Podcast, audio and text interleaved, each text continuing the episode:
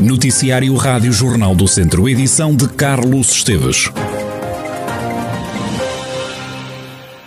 Comissão Nacional de Eleições notificou a freguesia de Cota, em Viseu, para serem retirados cartazes que anunciavam obras feitas pelo atual Executivo. A CNE entende que os outdoors são propaganda política e a Junta de Freguesia tem agora 48 horas para os remover. Joaquim Polónio, presidente da Junta de Cota, defende que esta decisão da CNE é exagerada e entende que os cartazes informam e não fazem campanha por qualquer partido político.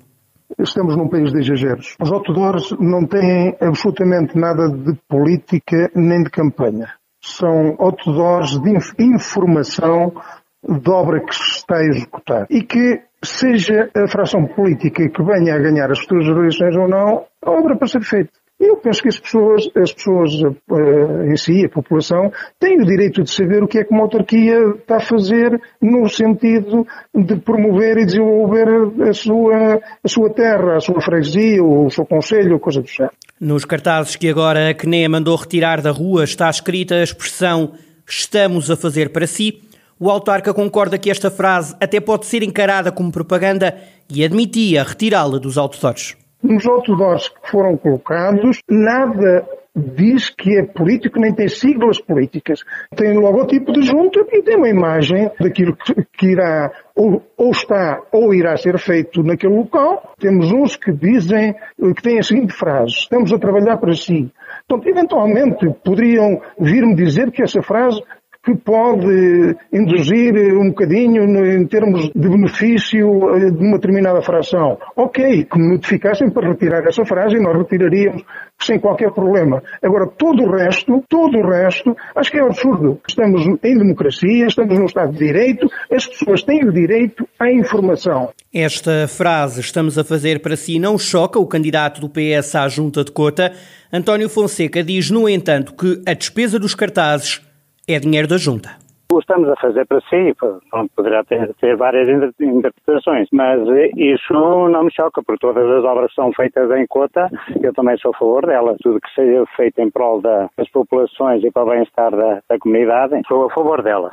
Agora, a propaganda, sou é contra a propaganda que, que está a ser feita, que está a ser feita abusivamente e a que aproveitarem com dinheiros da, da instituição, porque aquelas estruturas metálicas, as lonas e tudo, é dinheiro que está a sair aqui do erário, portanto, portanto, a freguesia, que realmente devia ser aproveitado para outras coisas, para limpeza de ruas, que estão uma miséria, para outras coisas que efetivamente nós precisamos. Portanto, esse dinheiro devia ser canalizado para outras coisas. Temos uma população muito idosa que precisa de ser auxiliada e que, que realmente às vezes passa ao lado. O candidato socialista Acota concorda com a retirada dos cartazes. António Fonseca fala em propaganda política. Estamos de acordo porque isso realmente, estes cartazes, estes autodoses foram colocados à última da hora, portanto é uma, é mesmo propaganda política. Por que considera isso, António? Considero porque são obras que, que, estão para serem realizadas, nem sequer estão, muitas nem, nem foram começadas, é o caso da, da escola, é o caso do, do Parque Aventura, portanto não, não são obras que sequer tiveram início. António Fonseca, candidato do PS à Junta de Cota, a CNE mandou retirar cartazes a anunciar obras feitas ou por fazer na freguesia. A Junta tem agora 48 horas para os remover das ruas da freguesia de Cota. Só o Conselho de Mortágua não está em risco máximo de incêndio no distrito de Viseu.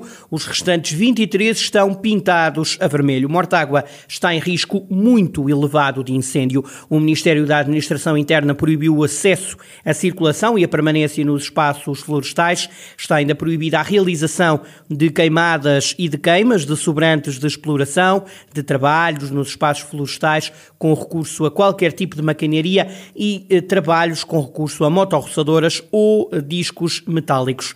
A utilização de fogo de artifício ou de outros artefactos pirotécnicos está também proibida. Tempo quente e seco na região de Viseu nos próximos dias. Ainda assim, vai haver uma pequena descida da temperatura. As noites vão ficar mais frescas, como detalha Maria João Frada, meteorologista do Instituto Português do Mar e da Atmosfera. Próximos dias vamos continuar com o céu pouco nublado limpo, Uh, basicamente vai ser a semana, a semana toda.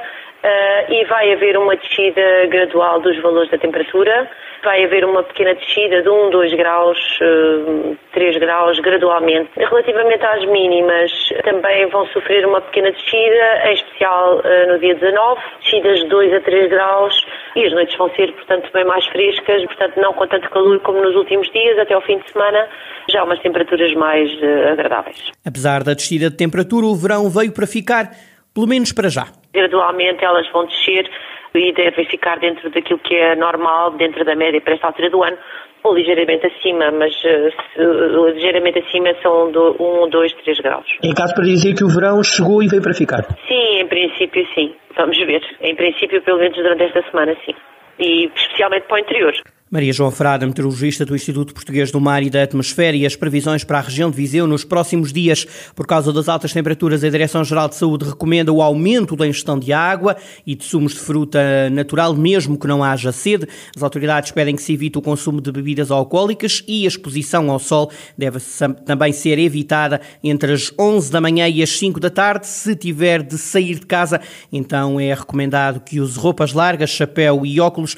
É ainda recomendado pelas autoridades autoridades de saúde o elaborar de refeições leves, que devem incluir fruta e legumes, especial cuidado para doentes crónicos, idosos, acamados e crianças, sobretudo no que diz respeito ao consumo regular de água. Há uma pessoa a menos internada no hospital Tondela Viseu com Covid-19.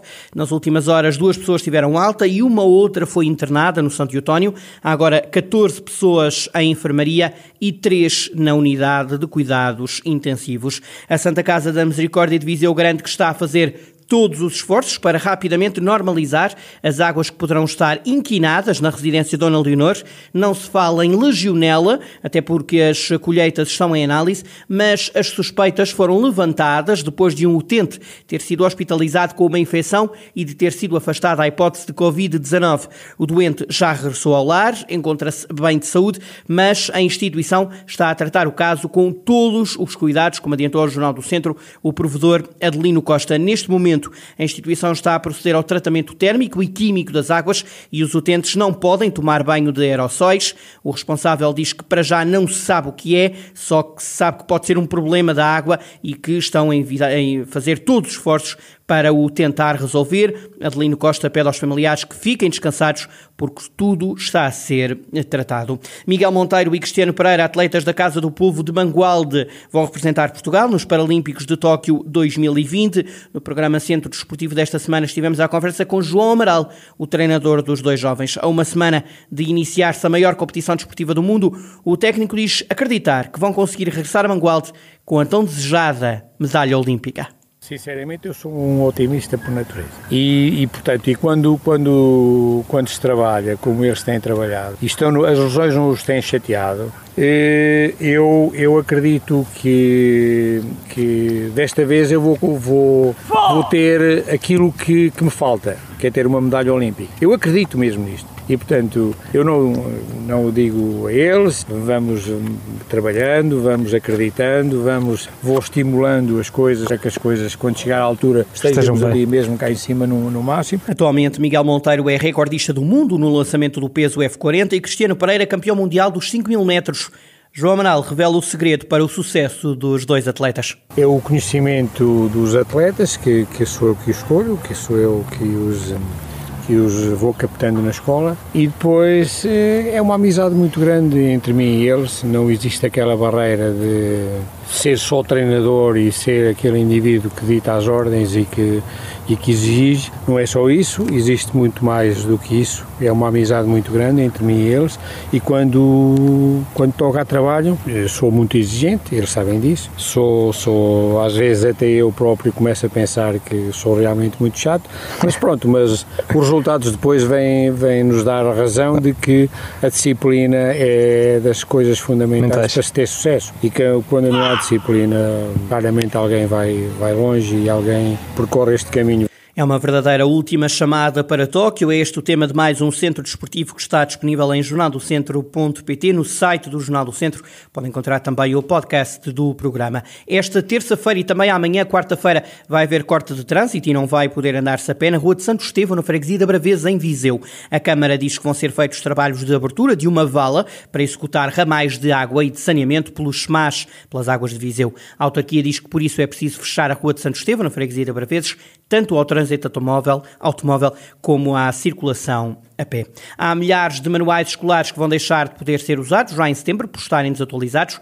Os livros costumam ser guardados nas escolas, mas os estabelecimentos de ensino começam a não ter espaço. Para evitar desperdício de livros, Manuel Pereira, o Presidente da Associação dos Dirigentes Escolares, sugere ao Ministério que envie os manuais escolares para os países de língua oficial portuguesa. Nos 811 agrupamentos do país, há centenas de milhares de manuais que deixam de ser necessários. As escolas têm um gravíssimo problema. Normalmente têm que guardar os manuais e depois, como somos profissionais da educação, temos seríssimos problemas em mandar abater ou, enfim, ou reciclar livros. Então vamos mantendo nas escolas, eh, ano após ano, pilhas de livros que não nos servem para nada e um dia qualquer vamos ter mesmo que os abater. Talvez se houvesse uma entidade a nível nacional, neste caso o Ministério da Educação, que assumisse a responsabilidade de recolher estes manuais e fazer chegar a quem eles pudessem ser ainda úteis, provavelmente era um fim de vida para os manuais muito mais digno que aquele que poderá vir a acontecer. E era nesse sentido que nós sugeríamos que o Ministério da Educação assumisse a responsabilidade dessa recolha, uma vez que as escolas de pé si sozinhas podem recolher, mas não têm onde os fazer chegar, ou então têm muito mais dificuldades